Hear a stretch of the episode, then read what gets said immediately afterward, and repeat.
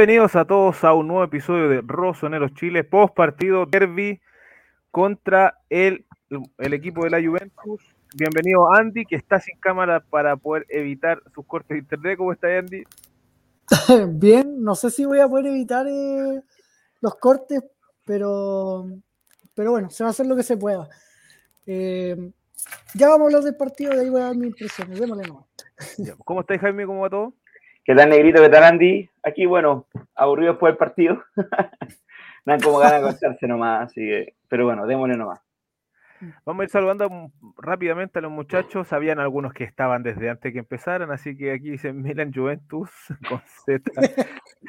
Saluda a, a, Salvador, que está ahí recuperándose de un problema bucal. Así que saludos. Dice más aburrido que era un partido de ajedrez narrado por radio. Saludos, a Joshua. Eh, después dice Vicente, ¿cómo está? Giroud pegar al arco. Ese, es una frase que va a ser inmortal. La vamos a hacer hasta polera. Hashtag. Eh, Dylan dice, ¿qué hiciste, Giroud? ¿Qué hiciste? Eh, Alejandro dice, necesitamos un 9 cuanto antes. Mauricio Osorio dice, buenas noches. El partido ingrato, esa que tuvo Giroud. Vamos a dormir con esa imagen de, de Giroud ahí tratando de llegar al. de, dar un pase al, hombre invisible. Giroud se acordó de Griezmann, Mbappé y se distrajo, claro. Saludos ahí a, Hora Rodríguez, eh, un, abrazo fraterno. Vamos a entrar de lleno a lo que es eh, e, el partido, sin antes decir, bueno, Miguel no está hoy día con nosotros porque él, él entra a trabajar en su turno nocturno y eh, Tommy está un poquito delicado de salud, así que por eso ellos sí, lo más probable es que estén para el día martes, porque martes de Mila se viene con mucha, mucha información. Eh, vamos a entrar de lleno. Milan versus eh, Juventus. las primeras impresiones, Jaime, del partido. es lamentable porque yo creo que como espectáculo del partido, duró 15 minutos, 20 minutos, que fue principalmente porque Juventus entró con un poquitito más de fuerza. Em, y Milan tal vez fue un poquitito más después, tuvo más presencia en, en, terreno contrario, tuvo algunas por ahí, el tiro de Calabria que estuvo muy cerca, dos de hecho de Calabria, bueno, la de Giroud que no tengo idea qué quiso hacer, pero la verdad que no hay mucho más que comentar. O sea, un partido que al parecer los dos salieron a jugar al empate y negociaron antes y, chao. O sea, Juventus sacando a Cuadrado, y a Morata, te dicen ya que, que no, no, no daba para mal partido, como que lo podían terminar ahí, lo se dan la mano y chao nomás. Entonces, la verdad que lamentable, lamentable por ahí alguien en el grupo decía, eh, nos, nos cuidamos tanto preparando el derby, pero si no ganamos un partido como este, de poco sirve tratar de ir a ganar el derby cuando perdemos puntos como lo hemos estado perdiendo en los últimos partidos. Entonces, la verdad que estoy con un poquito de bronca por, por, lo, por lo expuesto. Eh, prefiero perder dándolo todo que empatar de esta manera jugando casi de memoria. Rescatable algunos jugadores, Calabria, Tonali, sobre todo a mi gusto, pero bajo, bajo y preocupante también de cara al derby. Eh, Andy, aprovechemos el tiempo. Ya, eh, bueno, primero saludar a los chicos que están conectados. Eh, no los había saludado. Gracias por estar acá nuevamente. Eh, el hombre entre las sombras. Sí, sí, hoy, entre las sombras. del partido que puedo mencionar, bueno, Jaime dijo gran parte del análisis general. Un partido pacato, bastante, bastante impredecible que fuera a, darse de esta forma. un Milan extremadamente temeroso, una Juventus extremadamente temerosa. Eh, salieron a jugar a no perder, más que a tratar de ganar el partido. Eh, mucho respeto a pesar de la intensidad inicial, una Juventus que creo yo que Alegri le ganó el planteamiento a Pioli, eh, al menos en los primeros minutos, porque después el Milan, claro, se acomodó un poco más en la cancha y terminó dominando un poco más el partido, fue un poco más incisivo, de hecho Juventus no remató al arco en todo el partido, y esto no ocurría desde eh, la temporada 2007-2008. Eh, la verdad es que me deja bastante desilusionado este partido nuevamente desde la parte actitudinal del equipo, porque hubo cuatro jugadores que salvaron la patria, como dice siempre Miguel, eh, cuatro jugadores que entendieron que el partido se tenía que ganar y que se podía ganar, sobre todo contra esta Juventus, pero el resto nunca lo entendió. Me preocupa que haya jugadores tan imprecisos, jugadores que definitivamente no estén para el Milan. Eh, y me preocupa un Pioli que de repente confía demasiado en algunos jugadores en lugar de probar eh, a otros que deberían, por ejemplo, haber ido desde la partida como Salamakers en lugar de Mesías. Eh, me preocupa la, ¿cómo se dice? La desconexión. Bueno, yo, no, yo la verdad es que no sé si es desconexión, yo creo que es un tema netamente de planificación, pero me, preocupa el aspecto deportivo del club y sé que la misma dirigencia tiene poco, de que, poco que hacer ahí por ahora. Entonces veo a Pioli un poco solo, un poco eh, con poco respaldo en términos de, conformación de plantel, porque hasta el momento estamos a 23 de enero, eh, quedan un par de días de mercado y todavía no ha llegado nadie. Entonces, él es consciente y trata de hacerle ver a la dirigencia de que, bueno, esto es lo que hay, no puedo hacer más. Y hoy fue, creo que, la, eh, ¿cómo se dice?, la mayor prueba de ello, eh, porque entró Benacer en el segundo tiempo, entró Salamakers, eh, entró Giroud por un Ibra lesionado, que ya vamos a hablar de eso. pero realmente gravitantes no fueron los cambios, entonces tampoco es como que tengamos tantas opciones. Eh, hoy se dieron temas, algunos temas polémicos en Twitter eh, respecto a la, ¿cómo se dice?, al presente del club, al presente deportivo, pero no es que se pueda hacer mucho más. Este partido creo que refleja un poco lo que ha sido la, tónica de esta temporada. Eh, partidos que son ganables, el Milan los empata o los pierde por un tema netamente actitudinal. Es claramente el, hecho de que cuando tú ves el planteamiento del partido en base a lo que ustedes estaban diciendo, eh, te das cuenta que hubieron errores al inicio del partido. Y mm, ojalá también los muchachos pudiesen ir opinando con respecto a esto, pero, eh, por ejemplo, eh, a mí personalmente, primero lo que dice Dylan es importante, la, cancha un desastre, primero. Es, es, imposible que, la, que, que Lega sea capaz de hacer dos partidos en menos de 24 horas con un estado de eh, la cancha paupérrimo. Eh, para los que somos de Chile, la gente conocerá el estadio de, eh, de Curicó y parecía el estadio Curicó, la cancha con el pésimo estado, con cariño a la gente de Curicó, ¿cierto? Pero lamentablemente tú te pones a pensar y dices, un derby tan importante como Milan Juventus no se puede jugar en esas condiciones en la cancha. Y luego de eso, cuando vamos a lo futbolístico, eh, ves a un equipo y ves un problema que se nota en los primeros minutos del partido. Vamos a ver la formación. Eh, Mañana titularísimo en el arco. Eh, volvía a Calabria, ¿cierto? Ya como titular indiscutido a la banda derecha.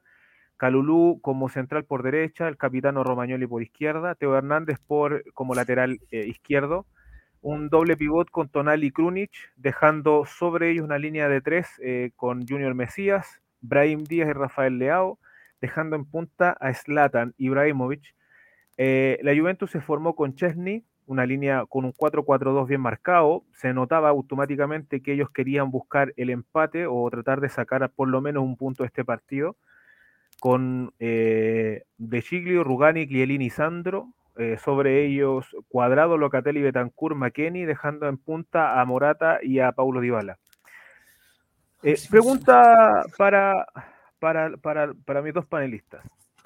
¿Ustedes creen que fue un error el ingreso de Slatan desde el principio? Mm, yo creo que no. No, eh, Slatan es el titular y físicamente no estaba mal. Eh, el asunto es que nadie esperaba que se iba a lesionar antes de la media hora de partido. No sé, yo no sé si fue un error. Creo que este partido tenía que jugarlo él, al igual que el partido con el Inter. Ahora, otra vez se resintió del talón de Aquiles, yo no sé cuánto tiempo va a estar fuera. Lo que pasa es que cuando yo lo pregunto, es por. Siento que la decisión de que Slatan haya jugado pasó netamente por una pregunta quizás de Pioli siento yo, en, el desarrollo del partido me di cuenta que a lo mejor el titular iba a ser eh, Giroud, eh, pero que yo creo que Latan quería estar, sin importar cómo se sintiera.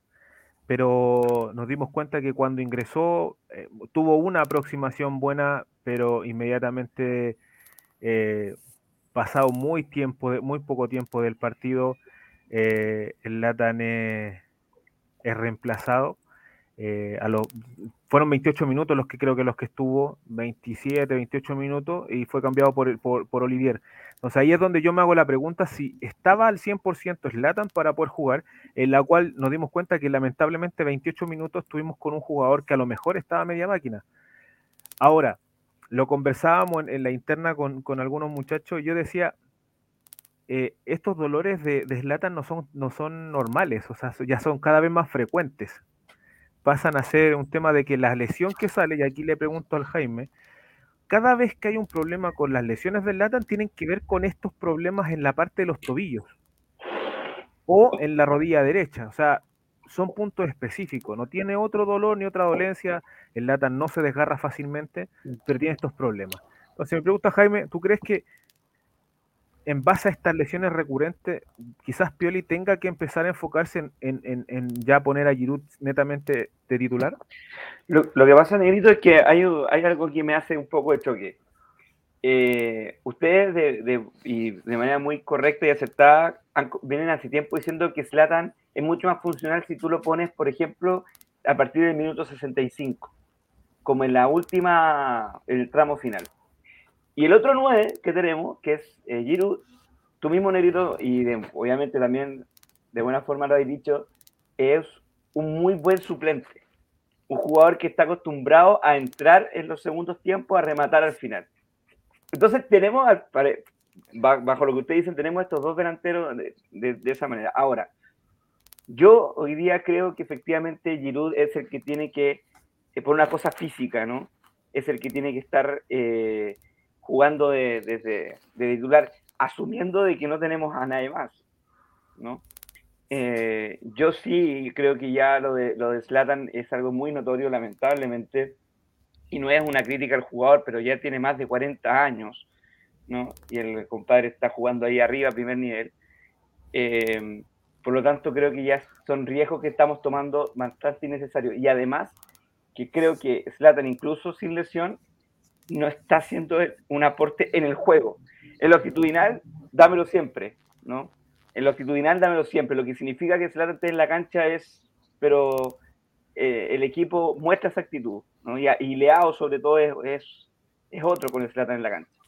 Pero en cuanto a lo que es precisamente el juego, yo creo que Slatan no quiero decir estorbando, sería un poco imprudente, pero sí que no está haciendo el aporte necesario. Entonces yo sí creo que Giroud tiene que empezar a ponerse la 9 desde entrada y, empezar a ceder el 9 titular mientras no haya otra opción.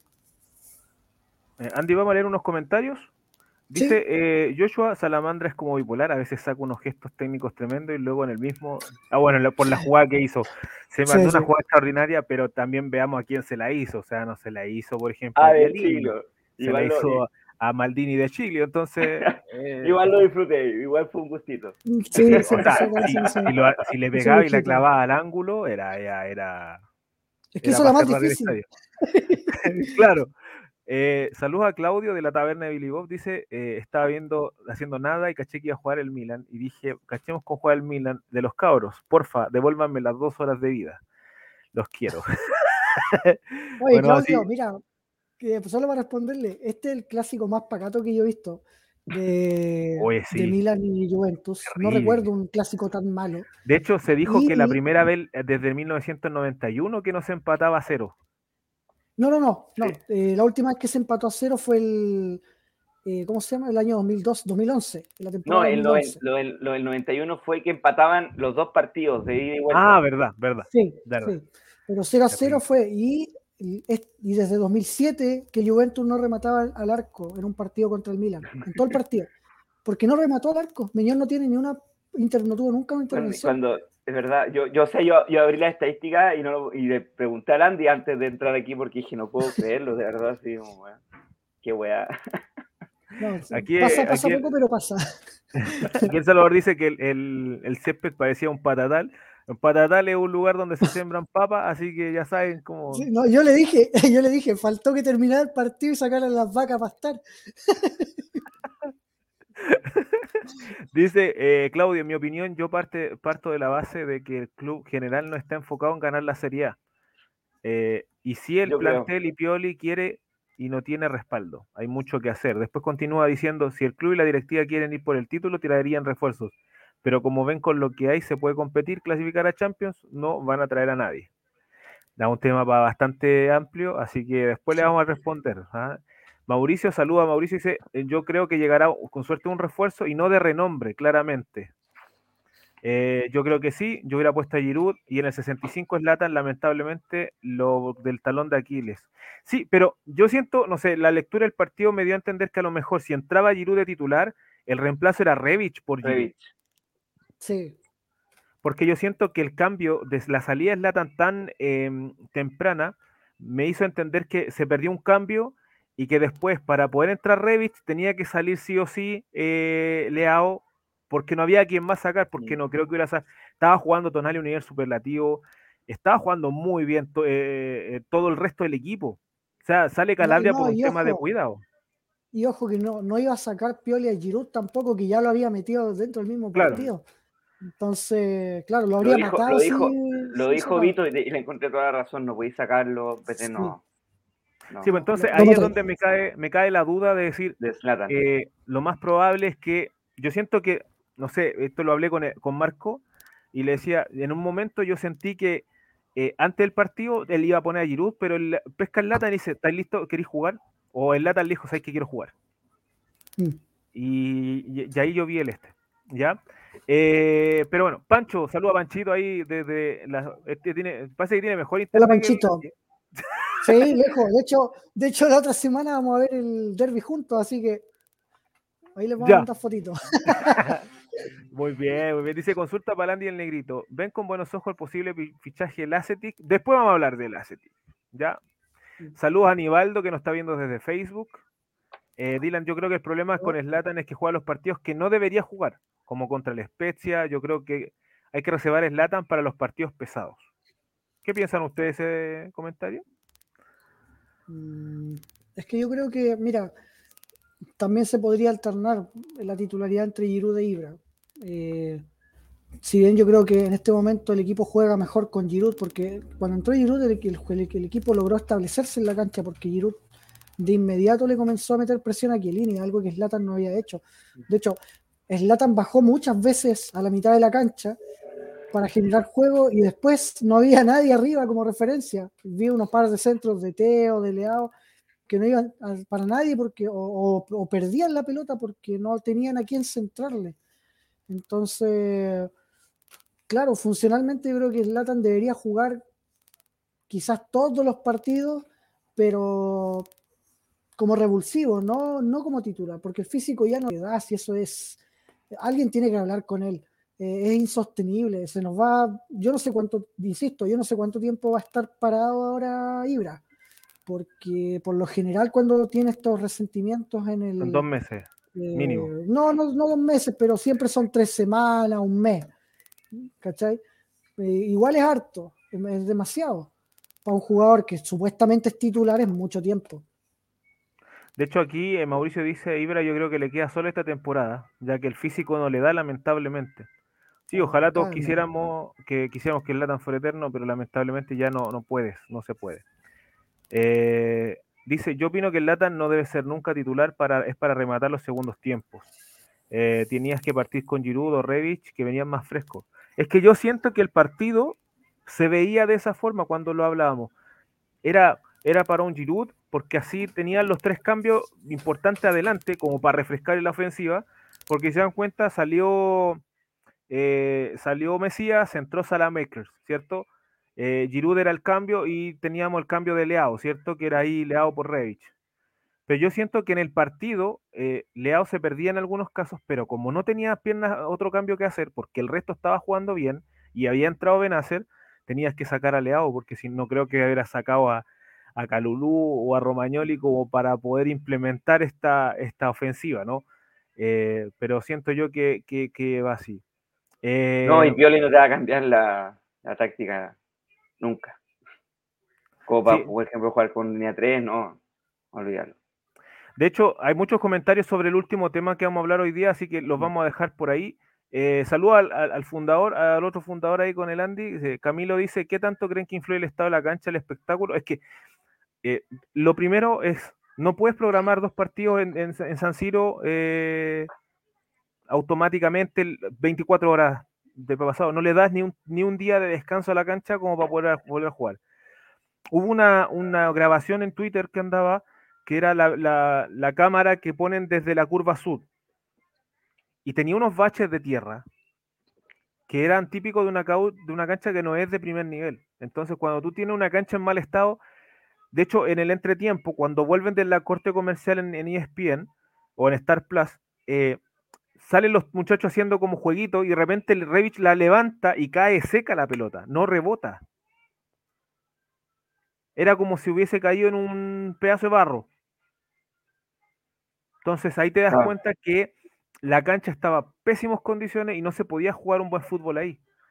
Eh... Y aparte que, perdón, Negrito, eh, ese tipo de cancha también te puede lesionar, pues, viejo, si no es, no es una cuestión que la pelota corra bien podéis pisar mal, podéis generar, entonces eso también te limita a decir, puta, ¿por dónde corro? No te, no te da esa libertad tampoco de poder utilizar la cancha como queráis. Claramente, y de hecho, mm. cuando tú te das cuenta que en el partido, eh, por ejemplo, tuvimos actuaciones superlativas. Para mí, el partido de Calabria fue 10 eh, de 10. Extraordinario. Y, y, y, más encima, al ser un, un, un jugador que venía desde desde lesión y había entrado unos minutos en Copital y todo, pero la categoría no perdió ni un duelo con McKenny, con Dybala, con, con el que se le plantara Alexandro. No, no se pasó. Eh, no perdió nada mientras estuvo en cancha. Entonces, aparte después teníamos en ese mismo lado a un Sandro Tonali que estaba, pero yo creo que fue el mejor partido que, que ha jugado eh, eh, en el Milan, pero jugó de una manera extraordinaria. Se pasó. Eh, yo creo que hubieron puntos muy importantes eh, durante el partido, pero cuando hace los cambios, yo siento que, yo creo que a lo mejor aquí la gente que nos está comentando siente lo mismo. El cambio, el primer cambio era obligatoriamente entrar, era sacar a Junior Mesías. Junior Mesías jugó un partido para el olvido, un partido en donde no encaró, no tuvo precisión en los pases, no, no, no buscó el arco rival cada vez que tenía la opción de hacer un enganche o correr o tratar de esquivarse a Alexandro, devolvía al balón a Tonali o, al que estuviese ahí, ¿cierto? Eh, a Krunic, Tonali o a Abraham, eh, pero no tuvo ningún momento en donde tuviese la habilidad o, tuviese la intención de tratar de eh, buscar el arco rival. No sé cómo lo viste tú a Junior Mesías. No, mira, a ver, a mí el presidente aquí, Miguel, me puso Saul Goodman, eh, el abogado con Breaking Bad, pero eh, yo abogado, he abogado siempre por Florenzi, por Palo y por Junior Mesías. Y la verdad que estoy abandonando a Junior Mesías. la verdad que me tiene un poco saturado, es demasiado predecible su juego, pero no aportan absolutamente nada. Gracias a Dios, le pudieron haber cobrado hasta un penal. Eh, ojo con eso también. y un penal imbécil. Eh, entonces, eh, la verdad que lo, que tú decías, pues Junior me decía, va, no te, no te aporta en ofensiva, no te aporta en defensiva, no te genera fútbol, eh, trata de pasarse a 2, a 3, a 4, y la verdad que no se puede pasar ni siquiera a uno para, y dar un buen paso. O sea, no sé, hoy día yo le tenía bastante fe a Mesías, pero yo no sé si hoy día sea más que Salamaker, por ejemplo. No, no, tampoco estoy alabando mucho a Salamaker, pero, pero, o sea, Castillejo y Junior Mesías están, están empezados como titulares, Salamaker en la banca y Salamaker se está comiendo a los dos. Yo no sé si por méritos personales o porque realmente Castillejo y Mesías son gallos nefastos. Me da la impresión de que pasa por esa segunda opción. Salamaker me parece que todavía no está para el nivel de Milan, le falta un poquitito, pero, pero yo no sé qué hace Pioli todavía poniendo a Messi a ayudar, sobre todo en partidos como estos. Sobre todo en partidos como estos. Es que lamentablemente uno, lo hablábamos en, el martes de Milan y lo hemos hablado muchas veces, es que jugadores tienen el, discurso de Pioli internalizado. Eh, y a veces tú decías, no, es más encarador que Mesías y, como dice Dylan, que, que era uno de los mejores regateadores de la, de la, Serie A pasada, pero después te das cuenta que el que tiene el conocimiento claro, porque se notó apenas entró, fue. Salamecker mm. neutralizó totalmente a Alexandro. Alexandro dejó de subir cuando entró, eh, y cuando estaba Mesía, eh, Alexandro trataba de hacer combinaciones con Dybala en su momento cuando estaba por ahí, o se acercaba eh, Morata o McKenny, el que estuviese por ese lado, pero ves ahora con un Salamakers que sabe el discurso, sabe cómo jugar en esa posición. ese es uno de los temas importantes. Creo yo que en esta ocasión no hay que darle tanto a tampoco a, a, Brahim Díaz. Brahim Díaz tuvo muy, una actitud muy diferente a la que venía trayendo. Me, dio lata, Andy, Andy, no estaba, pero me dio lata que lo hayan puesto en Instagram ahí en, en el Chelsea. ¿eh? yo hubiera cambiado, después lo vamos a conversar del Chelsea, pero eh, siento yo que eh, eh Brahim mostró una actitud diferente, mostró una actitud más de querer jugar. Sintió el coscorrón que le dio Pioli. Yo creo, ¿cierto? volvió también el Andy. ¿Sí? ¿Volviste? ¿Volviste? Andy, Ah, no, no volvió. No no volvió. Pero bueno, entonces, eh, por ejemplo, para mí, Brahim, eh, hoy día se le vio con mucha más intención, eh, se le vio mucho más esforzado en su trabajo táctico, pero siento que no es suficiente. No, no. No, no, no, vimos lo mejor de Brahim. la gente del, chat y también Jaime, ¿qué, qué, piensas del partido de Brahim hoy día? Sí, mira, lo comentábamos antes de, de esto. Em, vi a Brahim generándose más espacios Brahim está entendiendo en su lógica que no le va a ganar el cuerpo a casi a nadie en Serie sobre todo lo que es el calcio. Eh, por tanto, vi a Brahim buscando la pelota en otros espacios.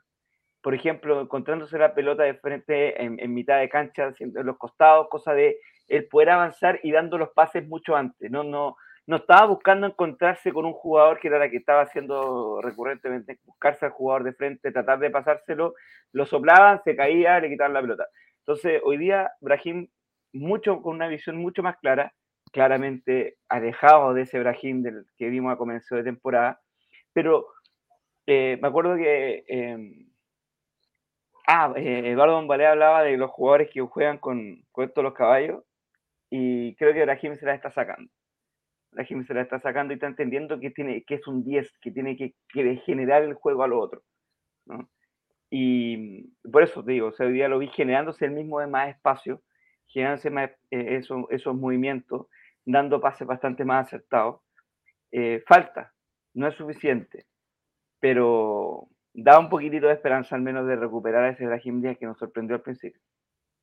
Claramente, ¿no? y bueno, vamos a ir leyendo también comentarios de los muchachos. Dice, Salamakers le da una mano en la defensa por lo menos. Puede retener el balón por momentos para congelar el partido. Messi es un tipo cuyo único aporte es meter goles, por raro que suene. Siento yo que eh, eh, un Mesías es más por la primera marca, en la primera línea de, defensa que tiene que generar cuando el otro equipo tiene eh, el balón, pero tampoco te la genera, porque si tú viste el primer tiempo, Alexandro no tuvo problema en avanzar hasta mitad de cancha. Entonces, cuando tú tienes un jugador como, como Mesías, que es encarador, él debería ser el problema para Alexandro, no al revés. Y, a veces terminaba Alexandro chocando con Brahim, eh, y, lamentablemente eso ocurría. Eh, ¿Llegó Landy? ¿Volvió Landy? Sí, sí. Muy bien. golpea tres veces, estás aquí.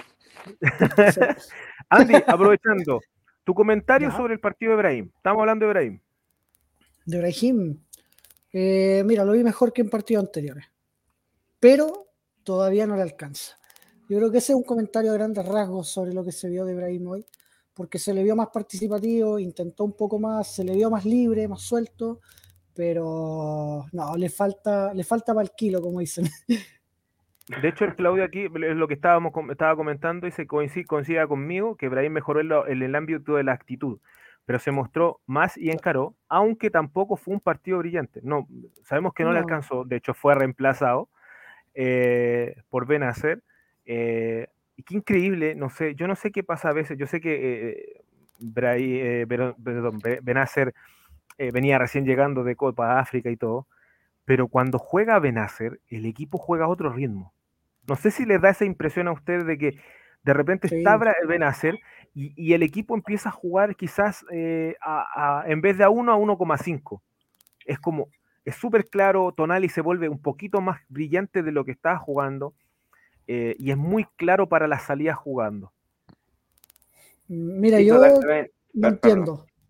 Perdón, perdón, no entiendo yo lo que hizo Pioli porque para mí Krunic no estaba jugando bien, eh, estaba jugando a lo que podía, pero lo terminó de matar cuando lo pasó de 10 por ese cambio por Benacer. Porque el cambio creo yo era Krunic por Benacer. Yo creo que Ibrahim habría mejorado incluso con Benacer generándole juego desde atrás. Pero, pero Krunic desapareció cuando le tocó ser 10. De hecho, se formó casi una línea de 3 porque bajaba mucho Krunic. Dejó, dejamos de generar juego con un 10 como tal. De hecho, de hecho, cuando hablamos de, y, le doy el pase a Jaime, cuando hablamos de, de, Krunic, Krunic no siente ciertas posiciones. Eh, lamentablemente, al ser el, comodín de Pioli, tiene que jugar donde lo ponga él, pero a veces eh, siento yo que en una faceta más de corte, más de contención, eh, ser un reemplazo de Tonali, podría servir, pero cuando tú lo ves en una faceta creativa, recordemos que salió Brahim, entró Benacer y Krunic subió a la posición de Brahim y bueno, en su momento fue Betancourt, ¿cierto? Con Locatelli, pero eh, cuando entró, no sé, Ra, eh, no acaso, pero por ejemplo Kulusevski creo que fue y Artur se comieron a, a, a, Krunic, pero en, cinco minutos, o sea, como dice Landy, desapareció. Entonces, ¿cuál es tu opinión, Jaime, con respecto a ¿Era mejor Benacer por Krunic para así potenciar más a Brahim? o, tú sentiste que estuvo bien el cambio? Lo que me pasa con Krunic Negrito, Yandy, es que em, yo creo que cumple un rol en el Milan que es que en cualquiera de las cinco posiciones del medio campo de Pioli, él puede ocupar esa función. ¿no? no es tan, hoy día ya no nos extraña un Krunic eh, como extremo, como 10, eh, como doble Pero eh, no es un jugador que te va a entrar a cambiar el partido, a darle velocidad. ¿Cachai? Entonces, sí estoy de acuerdo que la salida ahí obviamente era, era, era, era que entrara a Benacer por Krunic, por lo, por lo que te comentaba recién. O sea, tal vez Brahim Díaz hubiese jugado mucho más, mucho más incluso con Benacer en la cancha. Krunic no es un jugador que si tú lo ponís de 10 se va a pasar a 2 a 3 y te va a meter un pase de bola a, Giroud, ¿cachai?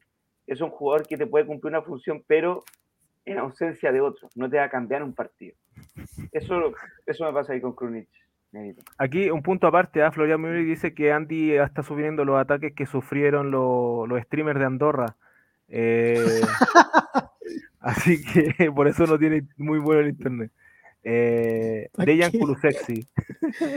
Andy tiene Movistar. No, tiene Andorra, Andorra, Andorra.com. No sé cómo se llama la cuestión, pero bueno. Eh, entonces, cuando nosotros vemos este, este tema del desarrollo del partido, porque en realidad el partido se volvió después de los reemplazos muy chato, muy. Eh, muy. Cuando empezaron a entrar los minutos, ya estamos en el minuto 75, 80, eh, uno empieza a decir. Están firmando el empate. A mí me dio a entender eso en su momento. Mm, no sé si sigue Landia, si sigue Landy, por favor que hable nomás, pero eh, parece que no sigue Landy. Se acaba de cortar el Andy. Eh, pero Jaime, por ejemplo, cuando, cuando nos vemos con el tema de, del final del partido, porque por ejemplo sale uno de los mejores jugadores, pero que había desaparecido, que era Leao, que estaba haciendo, mm. estaba haciendo un baile, un baile con De Chilio. O sea, mm. De Chilio tendría que haberse retirado.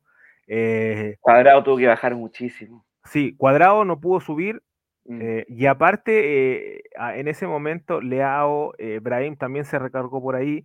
Tanto Rugani como de Chile tuvieron que se vieron muy, muy complicados, mm. pero sin tener. Rugani jugó bien, ¿ah? a mi gusto.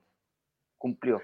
Sí, sí, no, sí. De hecho, es increíble que Rugani, alguien que estaba desterrado por la Juventud, le haya quitado el puesto a, a Matis Delight, por ejemplo. Eh, pero siento yo que cuando hablamos de, lo que pasa al final del partido, en donde yo veo a un Milan que vio que la Juventus no quiso atacar más, de hecho pone a Rabiot y trata de, cerrar.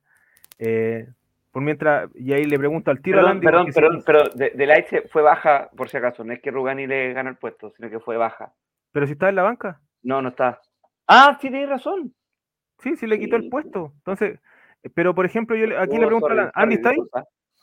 Mm. ¿El Andy? No, el Andy ya no está de nuevo. Ay, pobre Andy. Eh, pero por ejemplo, para, para mí, eh, no sé, le, pregunto a la gente del chat también. Eh, ¿No vieron que a lo mejor después del 75, al ver el Milan que la Juventus no atacaba, porque aparte pone a Rabiot, ¿cierto? Pone a Rabiot, saca cuadrado, es como sacó al jugador más, más decisivo y, te pones a pensar qué es lo que está pensando. Él, él eh, eh, hablemos claro, Allegri eh, firmó el empate en ese momento y yo vi a Pioli que no estaba molesto con el empate. No sé qué vieron ustedes, no sé si ustedes sintieron lo mismo, pero cuando yo vi que sacaron a cuadrado, yo vi que el Milan también dijo, ¿sabéis que nos conviene el empate? Y ahí es donde me, me di cuenta que Teo no quería empatar, porque fue el único que yo lo vi encarando.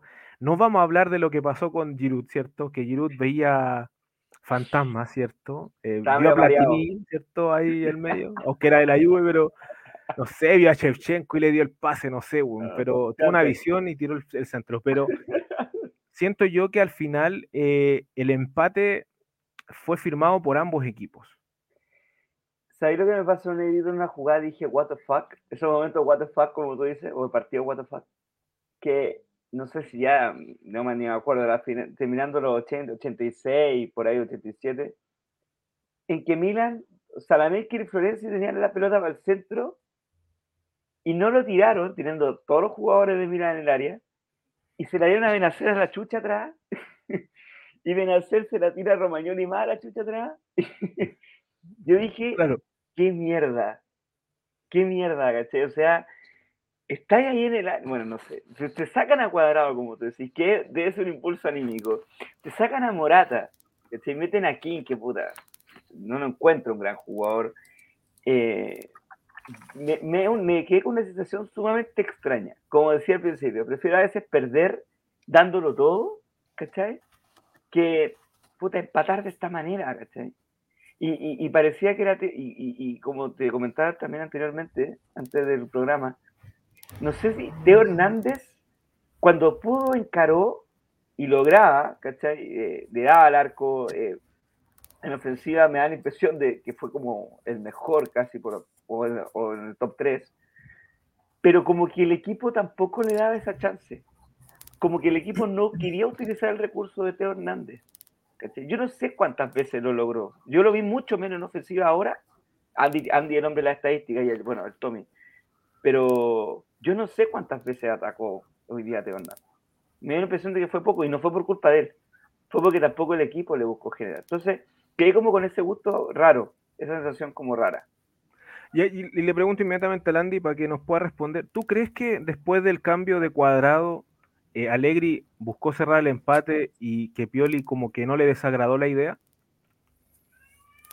Es que yo creo que los dos equipos salieron con mucho respeto dentro de sus posibilidades. Juventus, por ejemplo, salió a proponerle un juego intenso al Milan, porque sabía que si el Milan tomaba la posesión del balón, los iba a complicar más, porque el Milan le gusta las transiciones largas, sin generar mucho peligro, eh, pero manteniendo la posesión y para de ahí matarte, dormirte de a poquito y de ahí matarte, tipo Real Madrid, ¿viste? Una, onda así. Eh, pero cuando salió Cuadrado, yo dije, bueno, lo, lo, quiere cerrar acá. Se notó, porque Cuadrado era el mejor de la cancha hasta ese, hasta ese minuto. ¿O se eh, sorprendieron por la salida de, Cuadrado? Sí, sí, obvio, todo. Porque no tenía sentido. Era el principal agente ofensivo junto con Dybala. Vito lo dijo, el último en cambiar el último es cuadrado. Sí, fue muy raro eso. Sí, fue, fue rarísimo. Y, después el cambio de King también, creo que eso fue netamente para dar piernas, pero aún así. Eh, y lo de Pioli tampoco fue muy diferente. El cambio de Leao para mí estuvo justificado si es que se hizo desde la parte física, pero el cambio ahí yo creo que quizá haber pasado una línea de, de ¿cómo se llama? Un, 4-4-2 quizá y, sacar a Krunic y dejar a, a Revich con Giroud arriba y Leao de extremo. Yo creo que ese es otro cambio quizá para tratar de ganar el partido. Pero nunca se vio la sensación de que Pioli quería ganar el partido. Y yo creo que más, más bien ambos técnicos no querían perder. Y, ahí es como, aquí dice, por ejemplo, Claudio, que lo mejor de, de quién es el representante. Eh, aquí dice Claudio, dice, los equipos que saben que el Inter puede perder puntos, estuvo a punto de perder contra el Empoli y Venecia, mejor un punto que cero. Y aquí dice eh, Mataus Voller, como está Mataus, dice, eh, ya el Scudetto se fue, hay que ganar la Copa Italia. Yo siento que eh, es, muy prematuro hoy en día hablar sobre si alguien va a ganar el Scudetto o no, porque de partida estamos viendo este tema de que hay partidos que se suspenden. Eh, hay que recordar que cuando los, los reagendan o los recalendarizan, generalmente tienen que ser entre medio de los otros partidos. Entonces, a veces, por ejemplo, sabemos que a lo mejor ese partido que, se le dio al Inter lo van a, lo más probable es que lo, pase lo que pasó con Napoli, no sé si se acuerdan en la, temporada pasada, que lo repitieron para volver a darlo. Imagínense, no sé, lo, reagendan en una fecha en donde esté jugando Champions, por ejemplo, que tenga que jugar con el Liverpool y, y, tenga el partido de ida con el Liverpool, a lo mejor hay una fecha libre, no sé, cualquier cosa, y de repente, pum, ahí entre medio le van a meter el partido. Ese es el problema también de los partidos suspendidos y ahí es donde también tenemos que darnos cuenta que también quedan partidos para, para... Viene el partido con nosotros que es decisivo también. Yo siento que el partido, que eso lo vamos a hablar el martes de Milan, pero el partido con el Inter es importantísimo quitarle los tres puntos. Y, también lo que dice Mauricio al final es que tiene una suerte, pero enorme en todo sentido. Eh, y, y, cuando quiera aparece Alexis Sánchez también, pues y cuando aparece Alexis Vidal, bueno, son es que lo que pasa es que Inter tiene lo que siempre hemos dicho, tiene largura de plantel. Y esto yo lo explicaba hace rato en Twitter en base a una, a una afirmación que yo hice y que generó un poco de polémica porque yo dije, hay hinchas que todavía están pensando en, el Scudetto como una posibilidad cuando en la dirigencia nadie se ha propuesto ganar el Scudetto. Si el Milan quisiera ganar el Scudetto en este mercado de invierno ya tendríamos tres o cuatro fichajes. Y hubiéramos rescatado préstamos. Exacto. Hubiéramos alargado el plantel con jugadores con más calidad. Y no se ha hecho, ¿por qué? Porque el, objetivo de esta temporada y de probablemente la próxima temporada y una próxima temporada no va a ser ganar el Scudetto ni ningún título. Es clasificar. Es clasificar a Champions. Ese es el objetivo. No hay otro.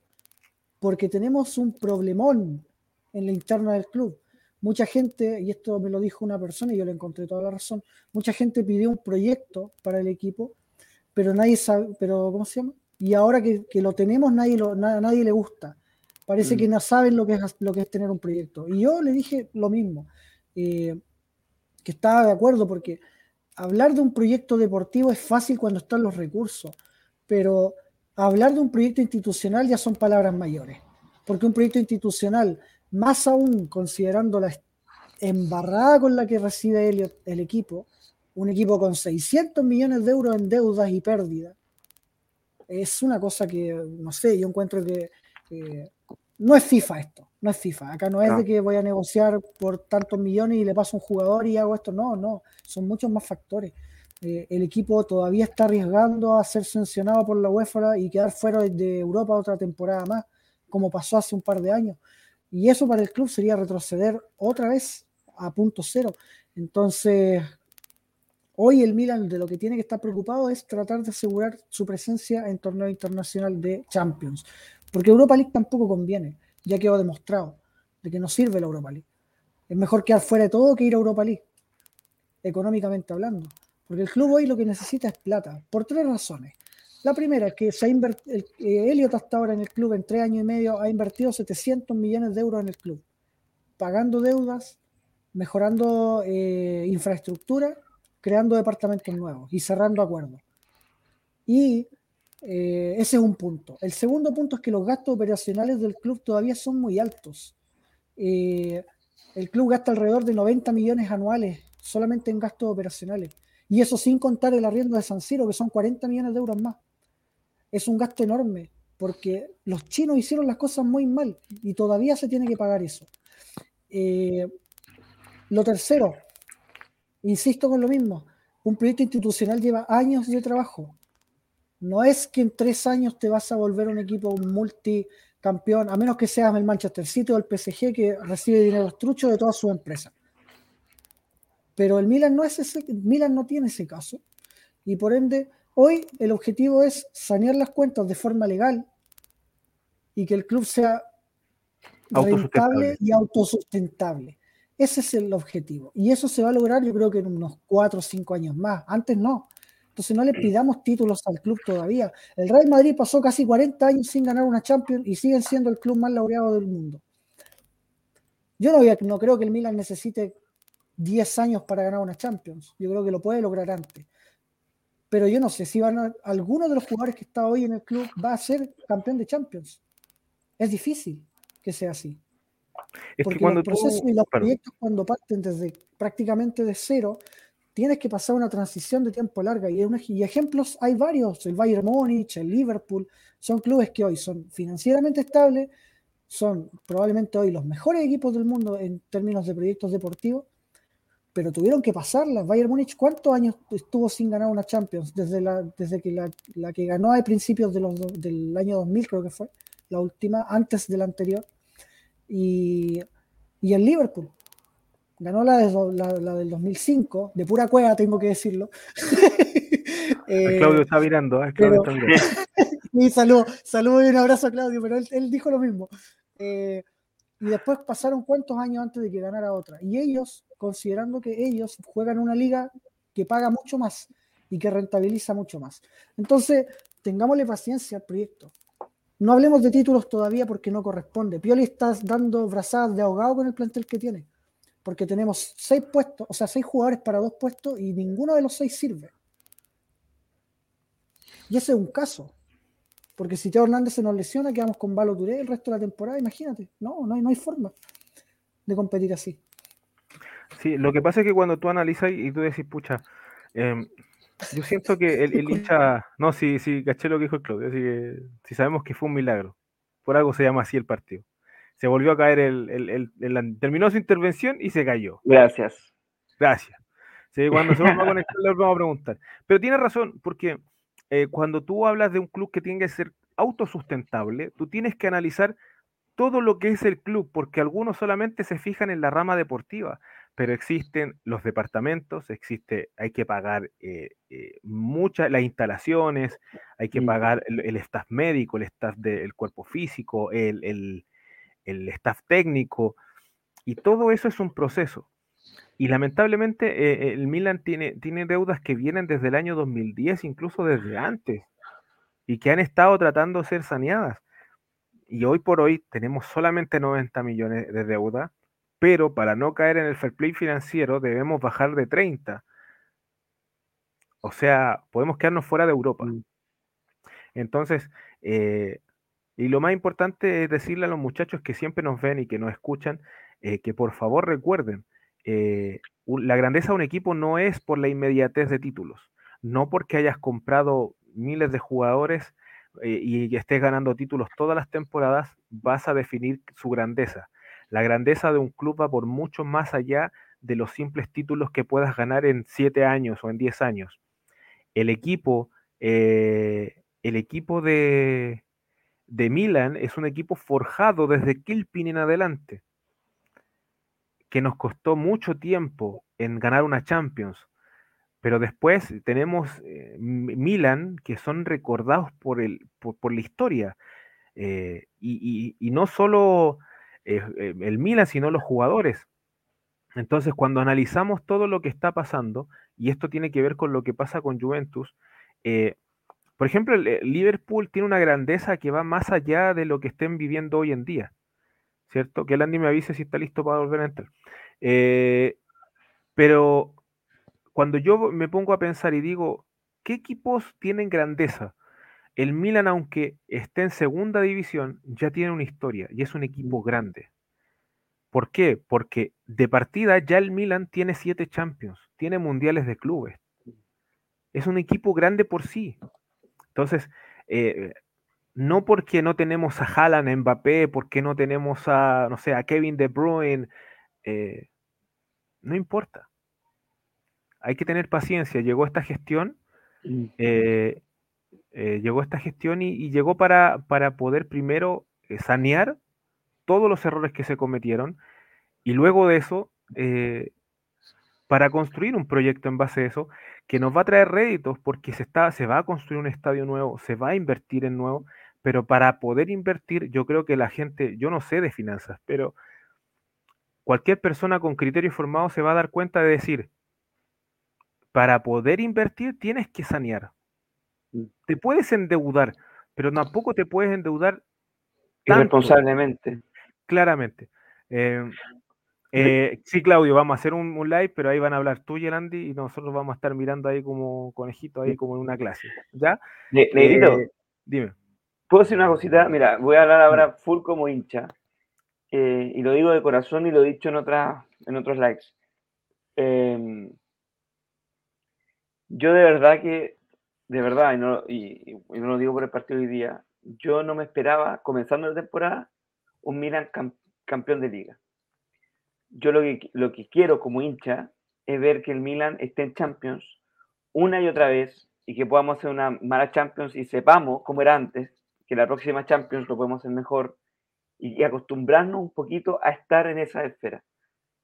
Eh, y como lo puse en el, grupo de otro día también, eh, una de las cosas que valoro de este proyecto es precisamente que no haya llegado un multimillonario a poner plata de como sea para traerte un 11 estrella, pero que al fin y al cabo eh, pierden lo que es el sentido de equipo. Yo creo que hoy día el Milan está logrando tener un grupo de jugadores, eh, sin contar a que sí, que sienten la camiseta de una manera distinta a lo que se venía mostrando en otras temporadas, que sienten un compromiso por el club, ¿no?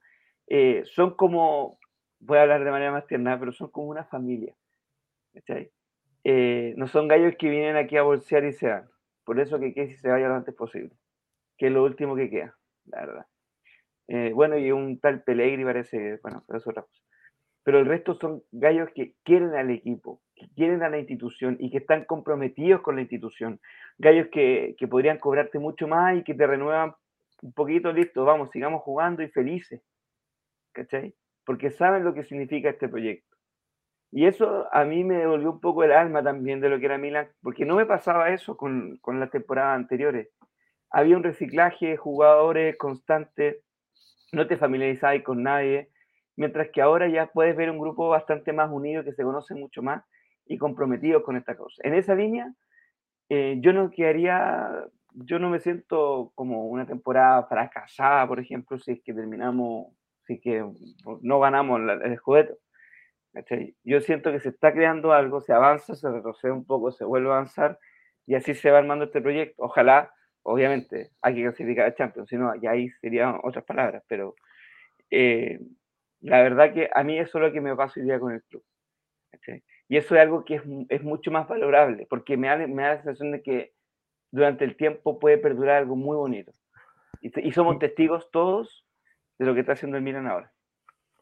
Sí, de hecho, eh, yo solamente me queda decir que, por ejemplo, eh, hay equipos eh, en, las ligas que podrán estar muy mal, pero tienen una historia que, no los va a alejar. Digas el San Etienne, eh, digas el Leeds, como lo están diciendo los muchachos, eh, el Nottingham Forest, el Aston Villa, que también han sido campeones Champions. pero como les digo, lo más probable es que nosotros tengamos que esperar yo siempre eh, me, baso en, el concepto. Vamos a ver si está. Andy, ¿estás listo? ¿Estás bien? ¿Andy? ¿Ha vuelto o no? Parece que no ha vuelto todavía. ¿Volviste? No, no volviste. Nada, que me avise por el chat interno. Ya, lo que pasa es que cuando vamos en esto, yo les digo, por ejemplo, tú te pones a dar cuenta de, de la historia de los clubes y hay clubes que van a ser recordados siempre. El Super Depor está en segunda división pero todos se acuerdan del Super Deport.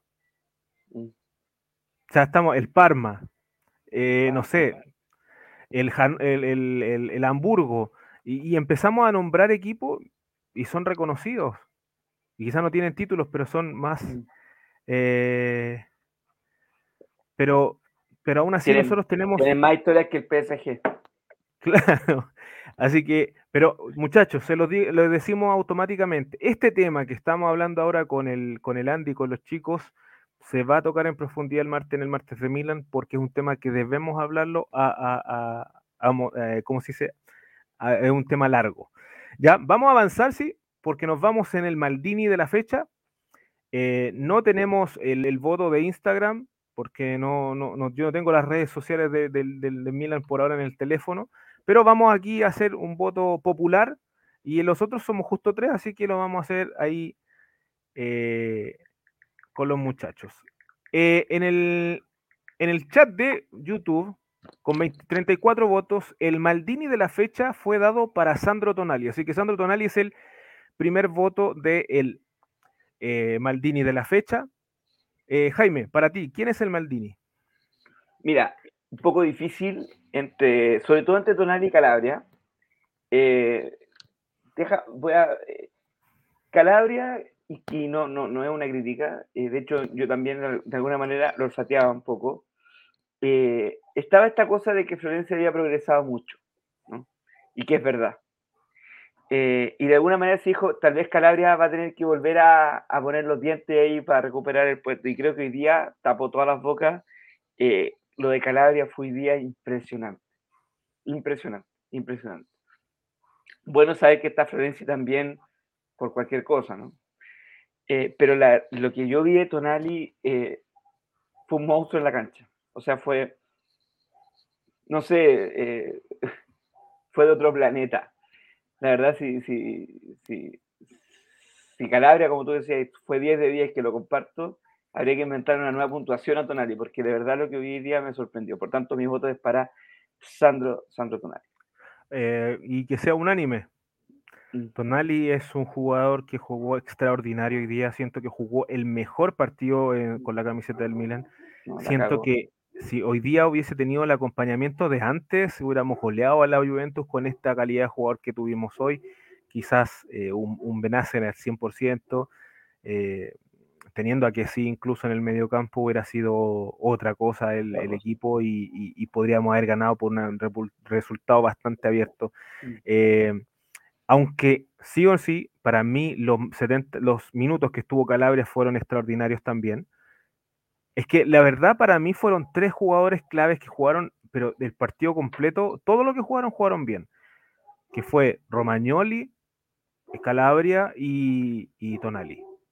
No pongo a Leao simplemente porque el segundo tiempo empezó como a decaer mucho el rendimiento. Pero más allá de eso, para mí ellos tres fueron los monumentales. Así que él, para que lo guarden, así que después para que lo mande al WhatsApp, el, el Maldini de esta semana es para Sandro Tonali. Sandro Tonali. Y eh, súmale, súmale, súmale, súmale, que eh, Tonali jugó más minutos que Calabria. Son pequeños detalles, pero te, dan. Pero, pero te dan. Pero se cumple. vamos entonces con el Cherchi, vamos a votar. y vamos... Llegó el Maldini de, de Insta. Ya, dale. Dice con 5 votos Calulú, con 16 Romagnoli, con 10 Calabria y Tonali con 52 por lejos. O sea, Tonali más confirmado que nunca. Exacto. Y vamos al Cherchi, vamos a ver inmediatamente el, Instagram, que aquí lo, estamos, lo, mandaron. Eh, la opción eran Brahim, Krunic, Mesías y Revich. El más votado fue Junior Mesías con 57 votos, seguido por Brahim con 16, Krunic con 5 y Revich con 4. Así que ya tenemos un voto para eh, Junior Mesías como el, el Cherchi de la fecha. Vamos a, vamos a pedirle al, al, Andy que diga inmediatamente su Maldini. Al tiro. Antes que Maldini. Se Maldini. Calabria. rápido. Listo. Listo. ¿No fue unánime entonces lo de Tonali? No fue unánime. Así que un voto para eh, Calabria, que fue extraordinario. Pero, ¿podría, ¿Podría justificar o no? O sea, ¿podría? Pregunto al animador, al conductor. Eh, rapidito. Eh, Calabria sobre Tonali. No, es que Calabria jugó perfecto todo el partido. Lo sacaron porque lo tenían que cuidar. No fue por otra cosa. Pero ganó toda la banda, siempre, siempre. Se proyectó, de hecho se cambió de banda para atacar. No, fue un partido de Calabria espectacular. ¿Por qué no se lo dio a Tonali? Porque Bentancur se lo paseó en algunos momentos. Por eso, nada más. Pero siento yo que los dos fueron como, junto con Romagnoli, fueron los tres mejores del Milan por lejos. No, Romagnoli jugó un partidazo. Sí. Romagnoli fue un partidazo. Podría, Podría, de hecho, elegir también a Romagnoli. Ojo con Calulú, también partidazo de Calulú. Sí, bueno. Partidazo, pero fueron los cuatro mejores del partido. Y el Chelsea, al tiro, dime el tiro tú, Chelsea. no, Mesías, Mesías, Junior Mesías. Eh, Jaime. lo dije al principio, Junior Mesías, ya no lo puedo defender más. en, en, YouTube, el más votado con el 88% fue Junior Mesías. Eh, y, en todos lados fue Mesías, parece. Y le, y le quiero hacer la. Andy no estaba porque se había salido, y no sé si ahora sí, pero eh, Brahim no merecía estar en esta lista ni Ah, eso sí, yo, yo quería comentar no, no, Andy, puta, no está Landy. se le cayó de nuevo a Landy, parece. Puta. Las dos veces que lo dije no está Landy. Yo por lo menos en, las votaciones, eh, yo sé que los chicos lo hacen porque yo estoy siempre de acuerdo con lo que hacen, pero yo hubiera hecho una modificación con respecto a, a Brahim en el Chelsea. Yo hubiera puesto a, a Zlatan.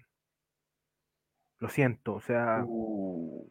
yo, yo, esta es mi opinión. Yo hubiera puesto a Zlatan por un tema de que eh, no jugaste. No importa si estaba lesionado, fue irresponsable que haya jugado Zlatan.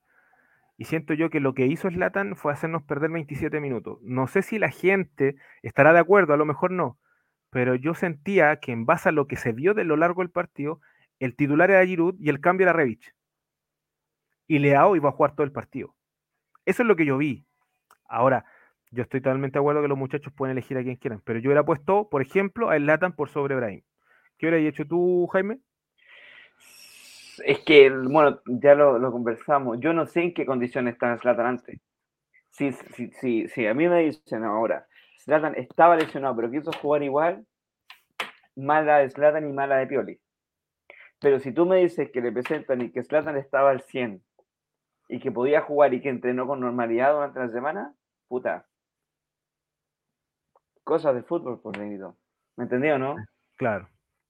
No nunca, nunca vas a poder manejar todas las variables. E, es complicado cuando tú, tú manejas la variable en el partido, pero siento yo que hubo esa conversación en donde le dijo el, el Latan a Pioli, quiero jugar. Pero que, ¿sabéis qué? Eh, eh, no sé si fue en entrevista Slatan o en el libro que te he escrito, que hablaba de su relación con Pioli. Y que Pioli muchas veces lo sacaba cuando él no quería. Pero que él, él entendía después, cuando Pioli le explicaba el porqué. Por tanto, yo no sé qué tanto puede influir un Slatan en una decisión de Pioli, por ejemplo, de esa envergadura, como decirle, estoy lesionado pero quiero jugar igual. No sé. Tampoco digo que Pioli sea el hombre de personalidad. pero, pero, se entiende. Yo, yo, mm. yo siento que esto fue una conversación previa. Yo siento que e, el, partido eh, se pudo dar de muchas formas, pero creo que fue un partido tan ingrato para, para nosotros verlo, y creo que para algunos jugadores jugarlo, porque yo siento que el más frustrado fue Teo en el partido, porque fue el único que se le vio el último minuto intentando, intentando, intentando, y de repente ve que le da un pase a Benacer y Benacer lo tira para atrás.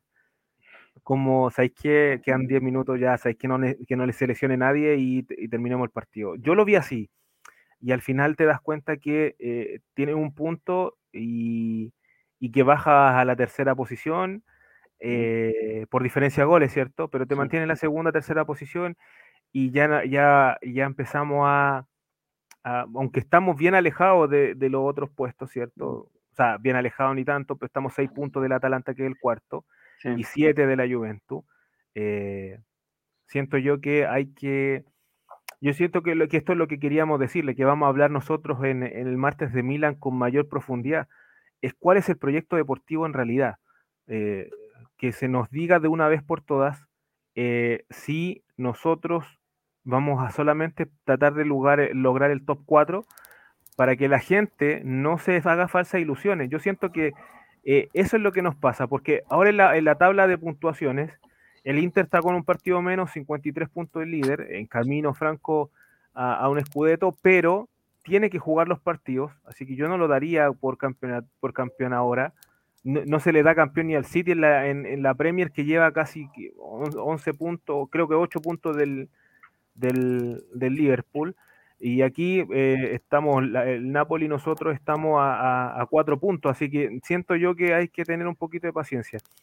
Eh, la Juventus se queda en el quinto lugar, queda a un punto de puesto de Champions, y siento yo que en este momento, y lo que vamos a hablar nosotros el próximo martes en el martes de Milan, sobre el proyecto deportivo del club, sobre qué es lo que realmente pasa en el club. Si esto, esto de, no, pensar en el escudeto es algo que viene de los mandamases o, que, o, es algo que, que, lamentablemente se nos está dando porque tenemos que solucionar otros temas antes de. Eso todo lo vamos a hablar con, los chicos el, día martes. Eh, pero que, por ejemplo, Andy, antes que se vaya, ¿está Andy ahí? Sí. Ya. ¿Tu opinión sobre eh, nuestra tercera posición en, la tabla de la, de la Serie eh, bueno, 17, o sea, perdón, eh, tercer lugar, en realidad segundo, porque estamos compartiendo puntaje con Napoli. por diferencia de gol estamos, estamos terceros. Claro, por diferencia de gol, pero es curioso porque el Milan es el segundo equipo más goleador de la Serie A, pero es el quinto equipo con menos goles. nos hacen muchos goles. Así que, y a pesar de que tenemos una, quizá nuestro punto alto es precisamente la defensa. Eh, es curioso. Yo la verdad es que, bueno, a Inter se le viene un calendario complicado, así que tampoco creo que deje tantos puntos. Tienen un plantel largo, como he dicho. Y si no pierden, o sea, si no ganan, empatan. Cuesta mucho ganarle a Inter. Eh, quizás si tú me decías a principio de temporada eh, o, o, no sé, finalizando la fase de grupo de la Champions, eh, Liverpool-Inter, ah, listo, a ojos cerrados pasa Liverpool hoy, no estoy seguro. Y por eso Inter tiene un calendario más eh, accesible ahora en ese sentido, eh, porque tiene más opciones, está jugando un mejor fútbol. pero tiene cuatro partidos pesados tiene cuatro partidos pesados. O sea, el de Champions es uno, pero juega el derby con nosotros, con Roma y con Napoli. Claro son básicamente el tramo que define la temporada. Eh, hay que ver cómo lo toma Napoli también, va a jugar contra el Barcelona en Europa League. Eh, entonces, es muy circunstancial. Qué raro sonó eso. De, qué, puede pasar. de qué puede pasar. Eh, no me preocupa. Yo me voy a preocupar cuando digan, no sé, Atalanta o Juventus están a un punto del Milan y queda todavía mucho campeonato y, tenemos muchas bajas y el equipo está jugando mal. Pero hoy creo que no es el caso todavía. Eh, Pioli de momento ha podido sacar el barco a flote a duras penas, ¿ah? hay que tengo que decirlo, porque el equipo no está jugando muy bien, que digamos, pero tampoco lo está haciendo tan fatal. Hoy el equipo fue, creo yo, a, largo o a grandes rasgos mejor que Juventus. Eh, creo que con una actitud diferente el partido se podría haber ganado, pero, pero son detalles que hay que trabajar. Además, sufrimos el robo del partido con Especia. Todo va sumando, todo va sumando en la parte mental. Eh, así que, bueno, mientras terminemos el top 4, yo feliz por ahora, porque ese es el objetivo. Eh, sí me, sentiría mal si tuviéramos que vivir una nueva situación como la temporada pasada, tener que definir ante un rival complicado, un rival directo, eh, de visita más encima. No sé si podríamos correr la misma suerte. Recordemos que ganamos ante Atalanta 2 a 0, pero con dos penales. Eh, es complicado el asunto, es complicado. Y pensar que nosotros las últimas cinco fechas tenemos con Lazio, Fiorentina, Las Verona, Atalanta y Sassuolo. Y Pueblo Real entre comillas, directo casi. Claro, así que, eh, bueno, ahora se viene eh, este fin de semana el derby de la Madonina, ¿cierto? Un partido clave. El, este, siguiente, perdón, El, 6 de, domingo 6 de febrero, domingo 6 de febrero el derby de la Madonía, un, partido clave. Eh, esperemos que nuestros seleccionados no se lesionen y lleguen en buenas condiciones. Eh, por suerte los africanos a lo mejor ya van a estar fuertes. Vamos a ver qué pasa con Kessie, esta es la última semana del mercado. Vamos a hablar de mercado y de todo tema de los que falta, lo vamos a hablar en profundidad el día martes con los chicos. Eh, llevamos una hora doce, nos hemos mandado un naranjo hoy día, salvando la patria. Así que. Haciendo lo que eh, se puede por acá. Sí, pues le mandamos un abrazo a todo el team diferido. A... Oye, Negrito, quiero, quiero, eh, quiero darme un lujo. Dale. Quiero mandarle un mensaje a Cayo Jorge. ¿Ya? Cayo Jorge, aquí en Milán te queríamos, compadre. Y buscó irse a la Juventus donde no te pescan. Eso no me voy a decir. Fuerte, ah, te fuiste, ya, entramos, entramos incisivos. Eh, muchachos, eh, los esperamos el próximo martes para el martes de Milan. Ahí ya va a estar Miguel, ahí va a estar Tommy. Esperemos que esté mejor de salud. Esperemos que el Andy esté mejor en internet una vez por todas. Va a estar Salvatore, que esté mejor de su, de su salud también. Eh, saludos a todas las personas que hacen posible el, el, martes de Milan, Rosonero Chile, que apoyan a la comunidad. Eh, a la gente que nos ve, que nos da like, que nos comparte. De verdad es un honor y un privilegio que nos puedan escuchar hablando del Milan. Los esperamos el martes, tenemos mucho que hablar. El proyecto del equipo, vamos a hablar mucho de eso. Es la última semana de fichajes, así que también tenemos muchas informaciones. Y sí, también yo estoy contento por eso, Claudio, pero no lo voy a poner acá porque no, no, podemos. No podemos porque estamos hablando de Claramente. Eh, saludos a todos, saludos a Landy que hizo lo, máximo para estar apoyando ahí. Gracias Jaime por estar acá eh, participando hoy día como panelista estable. Gracias por aguantarme a mí, los muchachos ahí en, el chat. Eh, denle like, compártanos y nos estaríamos viendo el martes. y como siempre, eh, los dejamos eh, a todos ustedes con un Forza Milan. Forza Milan.